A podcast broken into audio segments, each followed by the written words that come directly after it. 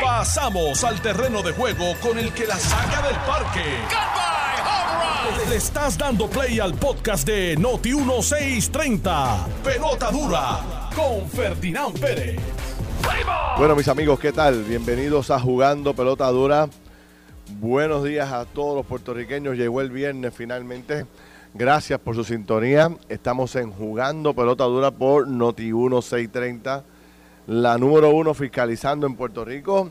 Y como todos los días, de 10 a 12 del mediodía, analizando los temas más importantes. Vamos a tener aquí un debate muy, pero muy, muy interesante.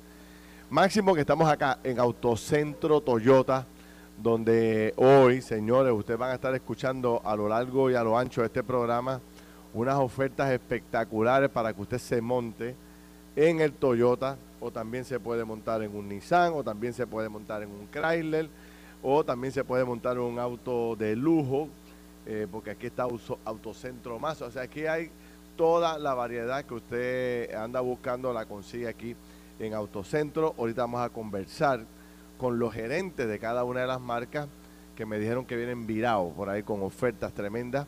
Estas son unas facilidades increíbles aquí en la Muñoz Rivera, muy cerca de la Universidad de Puerto Rico, muy cerca del hipopótamo aquí, de Ana Geméndez, aquí entre medio de todo eso, está toda esta, esto es como una, como un sector industrial grandísimo, donde está Autocentro Nissan, Autocentro Chrysler, Autocentro Toyota, también está Autocentro Más, todo esto, aquí está también la operación de servicio, por lo tanto es que hay cientos de personas trabajando, cientos de personas buscando, comprando, buscando servicios Aquí que da gusto venir aquí porque hay un movimiento económico brutal, comprando piezas, buscando carros para darle servicio, vendiendo este, los vehículos, la gente buscando información, empleados haciendo de todos los trabajos que se hacen en una empresa de este nivel. Así que felicito a Autocentro, a Maribel Martínez, a todo su equipo de trabajo, porque sin duda alguna, bueno, pues aquí se siente el, se siente el movimiento económico aquí en Autocentro.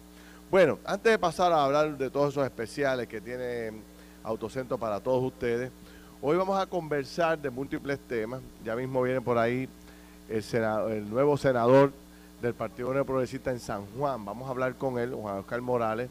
Vamos a hablar con él de esta iniciativa del presidente Joe Biden de hacer estos cambios tan interesantes que van a provocar un debate tremendo en Puerto Rico. Ya se está provocando. Estaba escuchando a Carmelo y a y a Alejandro García Padilla con Alex Delgado esta mañana. Eh, y me pareció muy interesante el debate que tuvieron ellos de la propuesta de Biden de indultar a convictos federales por posesión de marihuana simple y la exhortación que hace el presidente de, de que todos los gobernadores de los estados o de los territorios hagan lo propio. Y será interesante tan pronto eh, el gobernador Pierluisi salga a la calle o tenga una conferencia de prensa, será interesante saber qué opina el gobernador de, todo esto. Eh, así que vamos a hablar de ese tema, vamos a hablar de lo que pasó ayer, que nació en, Jugando Pelotadura. Anoche dimos a conocer eh, de este encontronazo que se dio ayer entre Luma y el alcalde de Jayuya, donde eh, Luma le radicó una querella al alcalde Giorgi González en el cuartel de la policía de Jayuya, eh, condicionando a que deje de trabajar en desganche de árboles, que deje de trabajar en el tendido eléctrico, o se llevan las brigadas de Jayuya. ¿Usted escuchó bien eso? o ustedes dejan de colaborar y de tratar de cortar los árboles aquí, levantar los postes, o nos vamos. Eh, eso causó una indignación tremenda. Anoche llamó el alcalde Jayuya, llamó el alcalde de Aguadilla. Muchos otros me estaban escribiendo que querían entrar eh, y no había tiempo, pero todos querían reaccionar ante la indignación de esta querella que se les radica al alcalde de Jayuya, Jorge González, que lleva nada más y nada menos que 26 años de alcalde en ese pueblo. Y decía el alcalde anoche cuando yo lo entrevistaba que, bueno, pues por los años que tiene, la experiencia que tiene, los recursos que tiene, conocen a Jayuya de esquina a esquina. Y hay unos bolsillos eh, grandes en Jayuya que están sin luz y la gente ya no aguanta más. Y entonces, bueno, pues estaba el hombre buscando la forma de resolverle. En algunos casos eran trabajos sencillos que se podían hacer por parte del municipio y un personal diestro que él había eh, contratado, y, otros eran más técnicos, más importantes, y entonces eso pues, se los dejaba a Luma. El punto es que no hay eh, coordinación. Y a mí me pareció, como ciudadano, como puertorriqueño, triste el escenario. ¿Cómo es posible que en medio de la crisis en la que viven muchos puertorriqueños, hay otros que están, ¿verdad? Aquí, por ejemplo, aquí estamos, no sentimos la crisis. Hay aire acondicionado, todo está funcionando perfectamente bien en este lugar, aquí en Río Piedra. Pero estos jóvenes, estas personas, esta gente que eh, que, está atravesando por esta crisis, no nos podemos olvidar de ellos. Y entonces, muchas gracias. Y entonces, eh, decía nosotros anoche en el programa que cómo era posible que, que, no nos pudiéramos poner de acuerdo en un proceso de trabajar en conjunto para hacerle llegar luz a la gente. ¿Cómo es posible que hayamos llegado a esos niveles en Puerto Rico? Que no podemos coordinar el levantar un poste, que no podemos coordinar el poner un tendido eléctrico, que no podemos coordinar entre dos partes el desganche de unos árboles para acelerar. ¿Cómo es que podemos llegar a los tiempos que llegamos donde, eh, donde no se le permite a los municipios colaborar en una emergencia? O sea, se cuestiona el trabajo de los municipios. Ahora resulta que los alcaldes no saben nada del sistema eléctrico y que van a provocar un desastre y qué sé yo qué más. Eh, yo escuché al alcalde de Jayuya plantear que él había contratado a un experto, eh, a un perito electricista de muchos años de servicio y que tenía una compañía privada que había contratado para eso y que lo que hacía era abriéndole camino a Luma para que llegara hasta estos extremos allá en Jayuya, estos sectores tan distantes, para que llegara allá y pudiera eh, proveerle acceso. Entonces, yo no sé ¿verdad? Pero me parece altamente cuestionable que no nos podamos comunicar. Que Luma no pueda llamar al alcalde y decirle, alcalde, gracias por abrirnos el camino. Por favor, no toque estos cables. Esto sí, trabájelos con toda confianza, pero aquí no se meta porque me puede provocar un daño mayor. O sea, una conversación de profesionales, una conversación de adultos, que el alcalde se entere porque la policía lo llama y lo cita para que llegue al, al cuartel y cuando llega al cuartel encuentra una querella de un gerente de, área de Luma eh, eh, obligándolo, o sea, eh, radicando una querella porque están obstruyendo básicamente el trabajo de Luma. O sea, no sé, estamos llegando a unos extremos y a unos niveles que son incomprensibles, incomprendibles y sin duda alguna nos están ocasionando daño como país. Hay miles de personas todavía sin luz en Puerto Rico, lo querramos o no, hay gente que se niega a aceptarlo. Hay gente que se niega, hay gente que me escribe en las redes sociales diciéndome, esos son los alcaldes para destruir a Luma. O sea, ¿cómo es que podemos desarrollar esta teoría y no darnos cuenta que hay miles de personas? Entonces, ¿quiénes son estas personas? Lamentablemente son viejitos, personas abandonadas, personas bien pobres, sectores marginados. Allá es que no hay luz. Entonces aquí por el fanatismo de dos o tres de que se creen que aquí la guerra es política contra Luma, pues olvidémonos de esos hermanos puertorriqueños que viven en unos sectores eh, muy distantes o lo que sea. De hecho, hay otros que viven en lugares muy cercanos. Lo que cuando yo estaba el martes en Ponce, como mencioné varias veces, la famosa avenida Fagot, que es en el mismo casco de Ponce. Todos esos negocios sin luz. Yo no sé si habrá llegado la luz ayer o no, pero eh, la información que tengo, que todavía estaba leyendo esta mañana en las redes sociales, montón de mensajes de la gente de Cabo Rojo, de Laja. 20 días ya van estos grupos de personas sin luz. O sea, así que eh, sin duda alguna eh, se necesita que haya una coordinación. Y yo veo como esto ocurre y nadie opina, nadie pone el orden. Hace falta como que alguien ponga el orden en este tema y se llame a las partes. Se ha nombrado a tanta gente para trabajar con la reconstrucción del país y no tenemos la capacidad de sentar a ambas partes, que el gobernador convoque a los alcaldes, que convoque a Luma, que convoque a Autoridad de Energía Eléctrica, que convoquen a los contratistas y que salgamos todos con una misión. No podemos, de verdad que no podemos hacer eso. De verdad que no nos podemos sentar en una mesa como puertorriqueños y decir, esta es la ruta a trazar, a resolver. De verdad que no hay un líder que pueda convocar a todos los sectores y ponernos a trabajar en la misma dirección. Yo no puedo creer que estemos viviendo un momento como este. O sea, esto es tan sencillo como convocar, sea la secretaria de la gobernación, el gobernador, eh, hay tantas figuras que tienen que ver con el tema, la propia FEMA. Señores, si ya lo que quedan son 2, 3, 4, 5% de personas sin luz, ¿por qué no trazamos un plan de todos juntos para llevarle la luz lo más rápido posible a este sector, a estos 5%, 4%, 2% que quede sin luz? ¿Por qué no hacemos un esfuerzo en conjunto? Cuando hay tantos alcaldes planteando lo propio, algo tiene que estar pasando. No puede ser parte de una agenda política.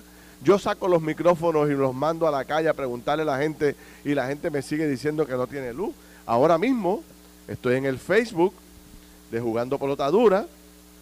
Aquí ahora mismo estoy abriendo la cuenta aquí ahora mismo para ver los mensajes y, de, rápido me encuentro un montón de mensajes a través de todo, de diferentes sectores de Puerto Rico, de gente diciéndome que no tiene luz. Eso no puede ser coordinado. Eso no es un invento, eso es gente que vive hoy sin luz y que nos escribe aquí a través de la página de Facebook de Juan Potadura para decirnos, por favor, no nos abandonen, por favor, sigo sin luz. Eh, este, mira, mira aquí, eh, ahora mismo, Fagot Ponce sin luz todavía, que eso fue el martes que yo fui. Arnaldo Irizarri en Cabo Rojo no hay luz. Y por ahí si sigo buscando y leyendo me voy a encontrar decenas y decenas de mensajes de personas que me dicen de todos los sectores que al día de hoy eh, no hay luz. Entonces, el punto es, para terminar y moverme a este otro, a este otro ángulo, eh, ya es hora de que a 20 días del huracán nosotros podamos tener una claridad del trabajo que pueden hacer los alcaldes, del trabajo que puede hacer Luma. ¿Cómo es posible que al día de hoy no tengamos claro cuál es ese norte? ¿Qué puede hacer uno y qué puede hacer el otro? que se le estén radicando querellas al alcalde porque se metió por un camino y desganchó y abrió paso para que llegara Luma. O sea, alguien tiene que darle claridad a esto. Tenemos 78 municipios en Puerto Rico, no todos tienen crisis, pero hay 10 municipios que están trabajando para resolverle el problema de la luz. Ayer hablábamos con Sabana Grande y pasaba lo mismo. Mire, en Lajas, eh, sin luz, actúan 1, 2, 3 de Caunilla, 20 días sin luz. Eh, Candelaria abajo no tiene luz y por ahí sigo mencionando eh, todos los demás sectores que, no hay. Este, y entonces, pues, mire, por ejemplo, aquí me dice eh, Rosa María Martínez, Ferdinand, eso no es verdad. Ferdinand, eso no es verdad, me dice Rosa María Martínez. ¿Cómo Rosa María Martínez puede saber si es verdad o no que en esas comunidades no hay luz. Todos los medios de comunicación están allí transmitiendo en vivo. Esta mañana vi varios canales, unos en Maricao, otros en otros pueblos. ¿Y cuál era el punto de la gente? No tienen luz. Entonces, ¿cómo el fanatismo puede ser tan grande en, esta señora que diga que eh, mi programa ha perdido la esencia? Porque yo ando este, defendiendo y buscando la forma de que se le consiga luz a esta, a esta gente ella prefiere que yo defienda a Luma o que defienda lo indefendible. Este, pero, tú sabes, eh, yo, mira, por ejemplo, aquí me dice Juan Cruz, Felinández, es buscar quién es el que está fallando. ¿Quién es el que dice, no dice la verdad o quién es el que está fallando? Pues fantástico, eso es lo que ando buscando yo. Lo que ando buscando es precisamente que aclaremos el punto hasta dónde pueden llegar los alcaldes, hasta dónde puede llegar Luma y que nos pongamos de acuerdo. Ya es hora de ponernos de acuerdo y poder permitir que mucha gente pueda crisis no se puede colaborar. En otro tema relacionado, hoy escucho, y qué bueno que tengo la oportunidad de poder desarrollar este tema. Eh, ahí está. Ahí está el grito de guerra para salir a vender de los muchachos. Ese es el equipo de venta de Toyota. ¡Wow! qué clase de equipo! Equipo gigante, señores. Aquí se vende porque se vende hoy. Fin de semana, aquí se va a vender todo, me dice uno de los, de los líderes de aquí de venta. Así que qué interesante esto, esto me motiva muchísimo ver a tantos jóvenes trabajando aquí. Eh, aquí se vende un carro en cuestión de nada, porque hay tantos, Carlitos, aquí se vende como pan caliente. Hay tantos, ¿no? Así que felicito toda esta operación. Esta mañana quiero compartir con ustedes una historia eh, que viví que me parece que es eh, fundamental. Ahorita voy a ver si puedo hablar con ellos eh, y si me consiguen el nombre específico de la organización. Pero estoy viendo este evento que se está celebrando en Maricao y entrevistan a una líder comunitaria de una organización sin fines de lucro de Maricao que adoptó una escuela del pueblo de Maricao, de estas que cerraron. Y fíjate, Carlito, lo que hicieron allá, esta organización, lo que hizo allá en Maricao, ellos cogieron la escuela, la prepararon, le metieron placas solares, le metieron un sistema de cisternas de agua que funciona a base de la lluvia. O sea, recogen el agua de lluvia, cae en la cisterna, o sea que allí en Maricao llueve todos los días y agua de sobra. Y también a través de antena eh, satelital montaron internet directo para la escuela. En el medio huracán nunca perdieron internet, nunca faltó agua y nunca faltó luz. Entonces, esto es una organización eh, pequeña, pequeñita, de para aquí, Juan eh, pequeñita, que logra hacer este cambio tan fundamental en una escuela en Morovi. ¿Cuántas en, en Maricao?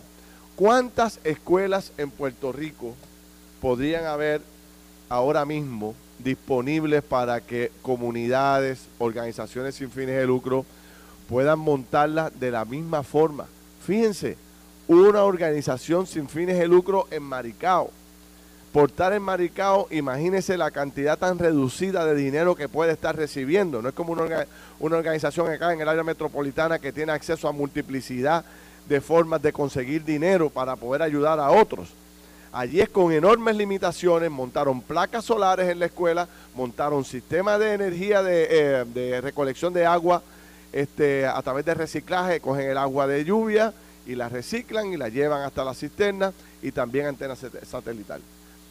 ¿Por qué en Puerto Rico no podemos tener cinco escuelas como esa en cada municipio mínimo? Que en caso de un huracán sabemos a dónde mover la gente. Nunca va a faltar el agua, nunca va a faltar la luz, nunca va a faltar el internet.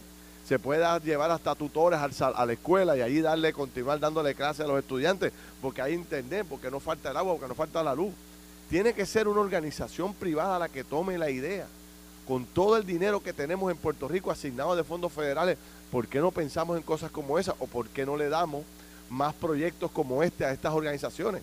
Si nosotros cerramos cientos de escuelas, la mayoría de esas escuelas están como perdidas, abandonadas, no se pudo hacer nada con ellas.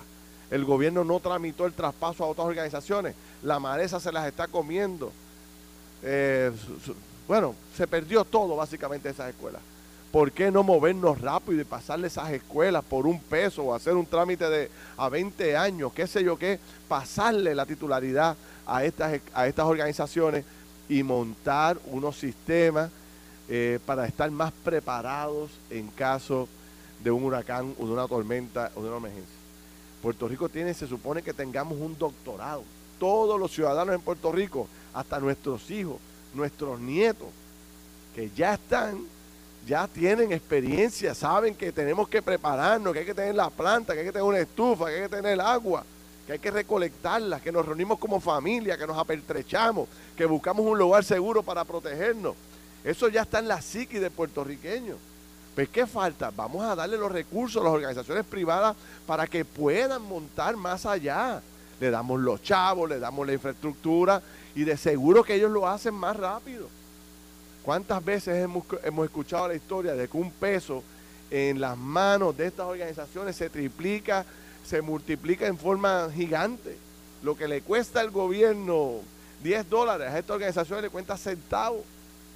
Y lo llevan más rápido, lo tramitan más rápido. No sé, a mí lo que me preocupa de todo esto es que lo sabemos. Todos lo sabemos, todo el mundo sabe que es así, pero no logramos realizarlo, ejecutarlo, pasarlo. Hoy es viernes, no me voy a agitar. Este, Juan Oscar. Me sube la presión rápido, bajito. Además, estoy en Autocentro Toyota y veo caras alegres aquí. esto está lleno, esto está lleno aquí. Está brutal. Así que, buenos días, Ferdinand. Buen día, senador. Un placer estar aquí. sí, señor. Juramenté el pasado 21 de septiembre, allí como el nuevo senador del distrito de San Juan, Aguabuena y Guaynabo. ¿Y se siente la diferencia o no? Pues mira la diferencia. un cuerpo y el otro. Tú me conoces el, trabajo. ¿Qué, diferencia hay entre la alfombra verde y la alfombra roja? Es el mismo trabajo. la silla verde y la silla roja. Es el mismo trabajo. Eh, lo que pasa es que antes yo representaba este distrito donde estamos aquí hoy, parte del Distrito 3 de San Juan, y ahora pues represento eh, los cinco precintos de San Juan, Agua Buena completo, y la parte rural de Guainabo, que es Guainabo 6. Así que estamos trabajando con el mismo eh, compromiso que lo hicimos desde la Cámara de Representantes, esta vez en el Senado de Puerto Rico, y donde te tengo que decir, Ferdinand, que el presidente del Senado me ha recibido eh, ¿verdad? Eh, muy bien. Yo tengo una excelente relación con José Luis y como le dije a José Luis el primer día, él tiene una encomienda y una responsabilidad, yo tengo otra desde, ¿verdad? desde la minoría parlamentaria pero sobre todo el trabajo lo vamos a hacer con mucho respeto y con mucha dedicación. Eh, ¿Sigue en qué, en qué comisiones está asignado? Pues mira, eh, todavía eh, ya me asignaron unas, unas comisiones. Yo le estoy pidiendo al presidente del Senado que reevalúe las comisiones en las cuales me designó, porque como tú sabes, mi interés el pasado cuatrenio como presidente de la Comisión de Salud, yo esperaba que el presidente me designara como miembro de esta comisión, no lo hizo, ¿verdad? Y es una prerrogativa de él, yo eso lo, lo respeto, pero yo le estoy pidiendo que reconsidere porque entiendo que puedo hacer muchas aportaciones desde la Comisión de Salud. Bueno, usted la presidió en la Cámara. Claro que sí. y, tengo que reconocer que hizo, yo siempre se lo he dicho, hizo un gran trabajo allí en la, en la Comisión de Salud. De allí salieron múltiples escándalos a la luz pública que lo, han perseguido, le crearon hasta problemas internos. Yo sé, yo sé que le costaron problemas internos. Pero nada. Sí. Ahora, yo quería preguntarle, ¿queda gente sin luz en, San Juan o ya todo el mundo tiene luz? Pues mira, gracias a Dios, eh, quedaban hasta ayer dos o tres bolsillos, tengo que decirte que eh, se han ido atendiendo. Qué bien. Y te venía escuchando y ayer precisamente, Ferdinand, las últimas comunidades se atendieron con brigadas que asignó Miguel Romero, el municipio de San Juan. Sí que yo te escuchaba y te tengo que, eh, ¿verdad?, abundar un poquito en ese tema. Yo no sé, y, yo te lo he dicho en un sinnúmero de ocasiones, Luma tiene un problema de comunicación, no, tiene, no, es otro, no es otro problema. Yo escuchaba hoy a quien es el alcalde mío de Jayuya, yo soy natural de Jayuya, a Georgie, a mi amigo Georgie, y esas son cosas innecesarias. Yo no sé por qué hay que recurrir a eso de tener que llevar a un alcalde a hacerle una querella eh, era tan fácil como llamarlo y coordinar el trabajo. Los trabajos que hagan los municipios se deben hacer en coordinación con Luma. Pero un alcalde que quiera contribuir a restablecer el servicio de su pueblo, que yo, que, que, que by the way, eso está en la ley. Los alcaldes, Ferdinand, tienen la potestad de hacer y de contribuir en los, trabajos, en los trabajos de restablecer el servicio de energía eléctrica. Y yo, a mis amigos de Luma, yo lo he a que reflexionen, evalúen las acciones que están tomando que van en detrimento del pueblo de Puerto Rico. O sea, llevar a un alcalde al, cuartel eh, porque está haciendo lo que ellos no han podido hacer, a mí me parece inaceptable. Así que mis amigos de Luma, yo les pido, lean la ley, lean eh, cuáles son las responsabilidades de los 78 alcaldes, que Ferdinand, te lo tengo que decir, están haciendo un gran trabajo eh, en medio de esta emergencia. Yo creo que los 78 alcaldes, los legisladores de todos los partidos, los senadores de todos los partidos, se han tirado a la calle como tiene que ser a trabajar en esta, en esta emergencia. Y que haya gente que pongan obstáculos cuando un alcalde como Georgie González quiere trabajar y quiere llevarle luz. Lo único que quiere, de, lo único que lo pueden acusar a él y a otros, a otros alcaldes, es querer restablecer el servicio de energía eléctrica en sus respectivos pueblos. Yo, yo coincido contigo. Este, son cosas que uno no puede, no puede entender, ¿no? Pero eh, anoche mismo yo tenía en el programa a uno de los abogados de Luma y cuando regrese de la pausa te voy a, te voy a contar lo que nos dijo al aire en el programa de televisión. Estás escuchando el podcast de Pelota Dura, en Noti1 con Ferdinand Pérez.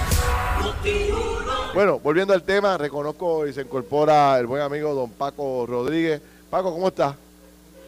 Buenos días, eh, gracias eh, eh, dejarme llegar un poco tarde hoy. Sí. Pero estaba una cita. Pero, Estás excusado por el dedo ese que trajiste vendado ahí, si no... Si no, si no ya tú ah. sabes. Pero, no te voy a preguntar qué te pasó en el dedo, pero... Pero gracias. hay unos cuantos temas interesantes económicos que debemos de hablar ahorita, así que este gracias. Y sigo aquí con el senador Juan Oscar Morales. Y estábamos hablando un poco, este Paco y, Juan Oscar, un poco de, de todo lo que tiene que ver con el sistema de reconstrucción estábamos hablando ayer. Quiero entrar a lo de Biden, pero estábamos hablando para terminar esta línea de pensamiento y movernos al otro. Eh, lo que debería ocurrir en las próximas horas o días de cara a la visita de los congresistas, de cara a la visita del presidente, de cara a, todo lo que ha ocurrido. Es un esfuerzo en conjunto para tratar de salir del hoyo y dejar atrás Fiona. Y que todo el mundo tenga luz y bueno, meternos al tema de la reconstrucción, que es el tema importante, ¿no? Porque está el dinero ahí y hay muchos planes del Congreso y del presidente ayudarnos en esa dirección. Juan Oscar decía, yo tampoco entiendo lo de los alcaldes. Eh, y tú sabes que los alcaldes se envalentonan también. Claro. Porque usted me llamó el de Aguadilla diciéndome, mira, este poste que está aquí, ese lo vamos a sembrar ahora, que venga el húmero. Cada uno de ellos protege su finca. Pues claro. es natural. Y tú dices que en San Juan se dio esa coordinación. Ayer eh, estábamos en la calle del parque, precisamente eran con brigadas, había eh, coordinado con Luma. Eh, ellos hicieron el trabajo y Luma después lo que vino fue a levantar el machete para eh, darle luz a los edificios que no, que no tenían. Así, se ha hecho. Y, de igual manera te tengo que decir que nosotros, y, tengo que darle, reconocer al alcalde de San Juan, nosotros tuvimos agua en, en San Juan, Ferdinand, porque el alcalde se movió y pudo establecer unos generadores eléctricos en una bomba que nos estaban dando problemas porque no tenían eh, generadores y no tenía luz y el alcalde las alquiló, las instaló y gracias a eso nuestras comunidades en su gran mayoría tuvieron agua. Así que eh, los alcaldes aquí son vitales. El que no quiera reconocer que las administraciones municipales son un brazo del gobierno central, pues está mal, está mal. Y no importa el color que sea, puede ser rojo, azul, el que sea. Eh, nosotros tenemos que aprender a utilizar más a los alcaldes. Por eso yo cuando el cuatrenio pasado y en tu programa tú eh, hablaste mucho de esto, de eliminar municipios. la cosa no es tan fácil como eso. Eliminar municipios eh, eh, puede tener unas repercusiones en el diario vivir de estas comunidades.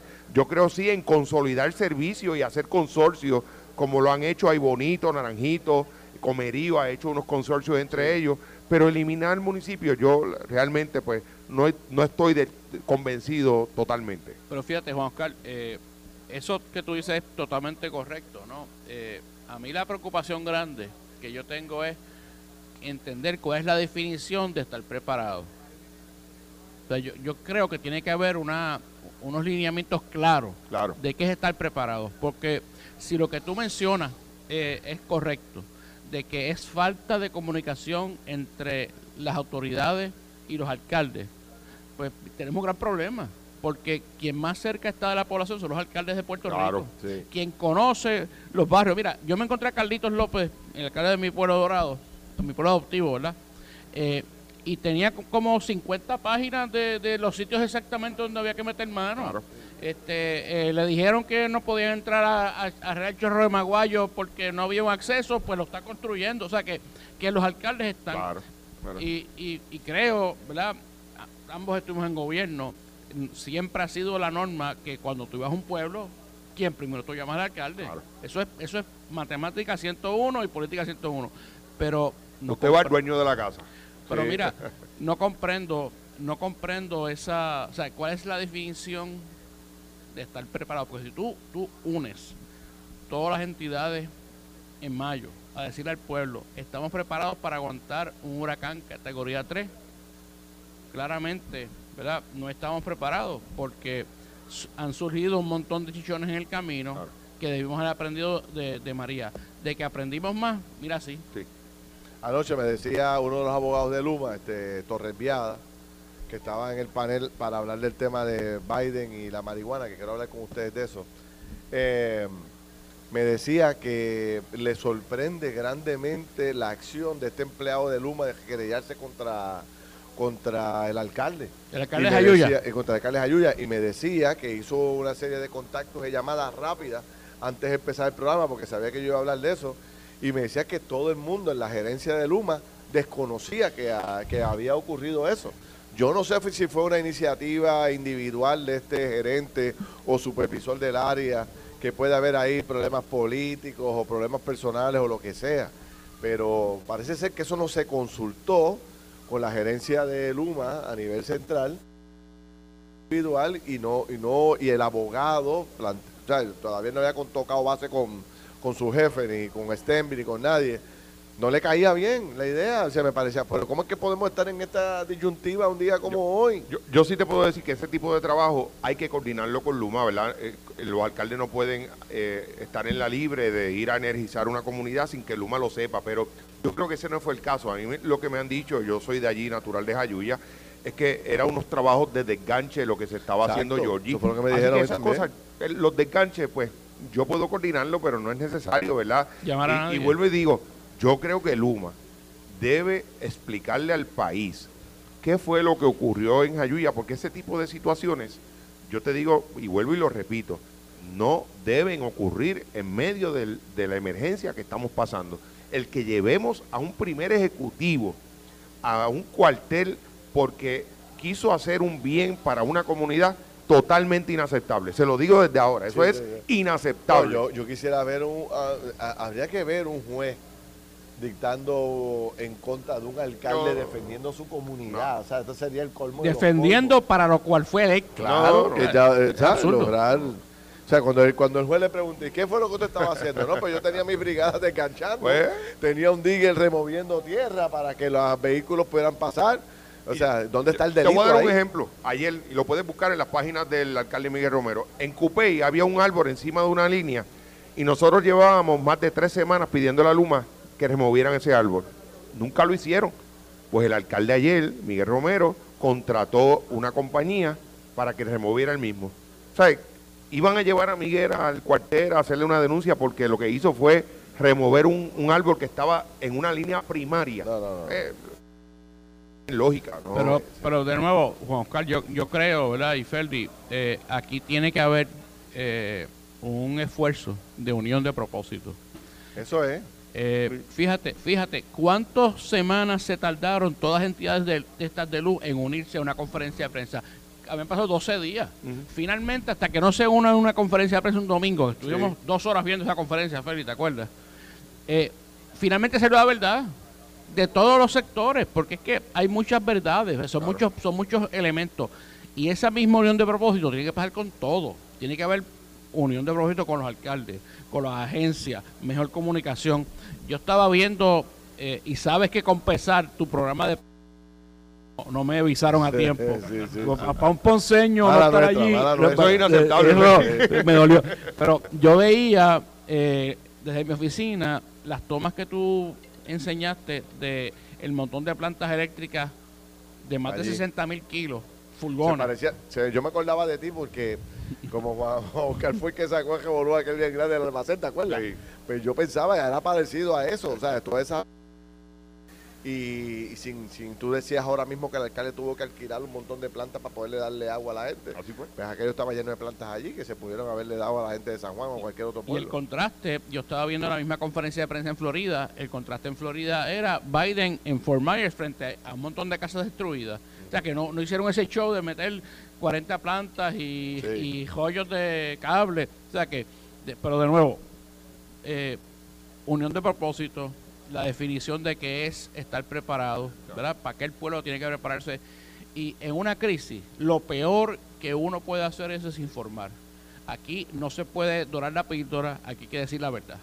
Yo creo que luego que pasemos este proceso, el gobierno tiene la obligación, junto a Luma y a otras entidades, de evaluar qué fue lo que pasó, eh, qué hicimos que, tengamos margen para mejorar, porque este no va a ser el último fenómeno que nos va a tocar, ¿verdad? Yo pensaba que eh, María nos iba a ayudar, yo concuerdo con Ferdinand, yo creo que nos ayudó en cierta manera, pero todavía nos falta mucho camino por recorrer. Y yo te voy a dar un ejemplo. Cuando yo estuve como presidente de la Comisión de Salud en la Cámara de Representantes, nosotros hicimos un protocolo con relación a los pacientes de diálisis, donde en un fenómeno como este, tenían que haber unos refugios ya, Ferdinand, preparados con una serie de equipos para, para atender este tipo de pacientes.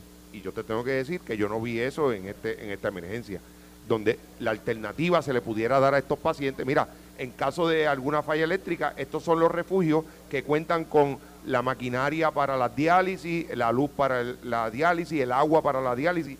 Eso yo no lo vi. Juan Oscar, y tú que has trabajado esto con tanta, con tanta premura, has dado seguimiento, ¿No se te ha ocurrido eh, ahora como senador, convocar todas las partes para ver si se puede ver cuál es el plan de emergencia de Puerto Rico y cómo se puede mejorar. Yo quisiera ver ese plan, debe haberlo, tiene que lo haber hay, algo. lo hay. Y que te tengo que decir que eh, eh, este muchacho de manejo de emergencia, Eh, Nino Correa. Nino Correa, estuvo prácticamente todo el año trabajando con él. Yo lo llamé a ver si la parte que nosotros habíamos establecido de los pacientes de diálisis se incorporó. Sí se incorporó, pero una cosa es lo que está escrito en blanco y negro y otra es Pero lo que no vamos a la ejecución. Y, y te la voy a dejar ahí para que la conteste cuando regresemos a la pausa. ¿Tú no crees que debería ser un documento eh, público donde todos sepamos hacia dónde debemos nadar en caso de una emergencia, verdad? Y por ejemplo, esto que tú planteas, estos centros de diálisis que ya se puedan saber, hay 18 a través de todo Puerto Rico y yo, si tengo un familiar con esa condición, pues me pasa algo, no tengo que estar esperando que alguien me diga o, o desesperado, pum, voy al punto que establece el plan. Sí, ejecutar, ejecutar. ejecutar. Esto fue el podcast de Noti1630. Pelota dura con Ferdinand Pérez. Dale play a tu podcast favorito a través de Apple Podcasts, Spotify, Google Podcasts, Stitcher y notiuno.com.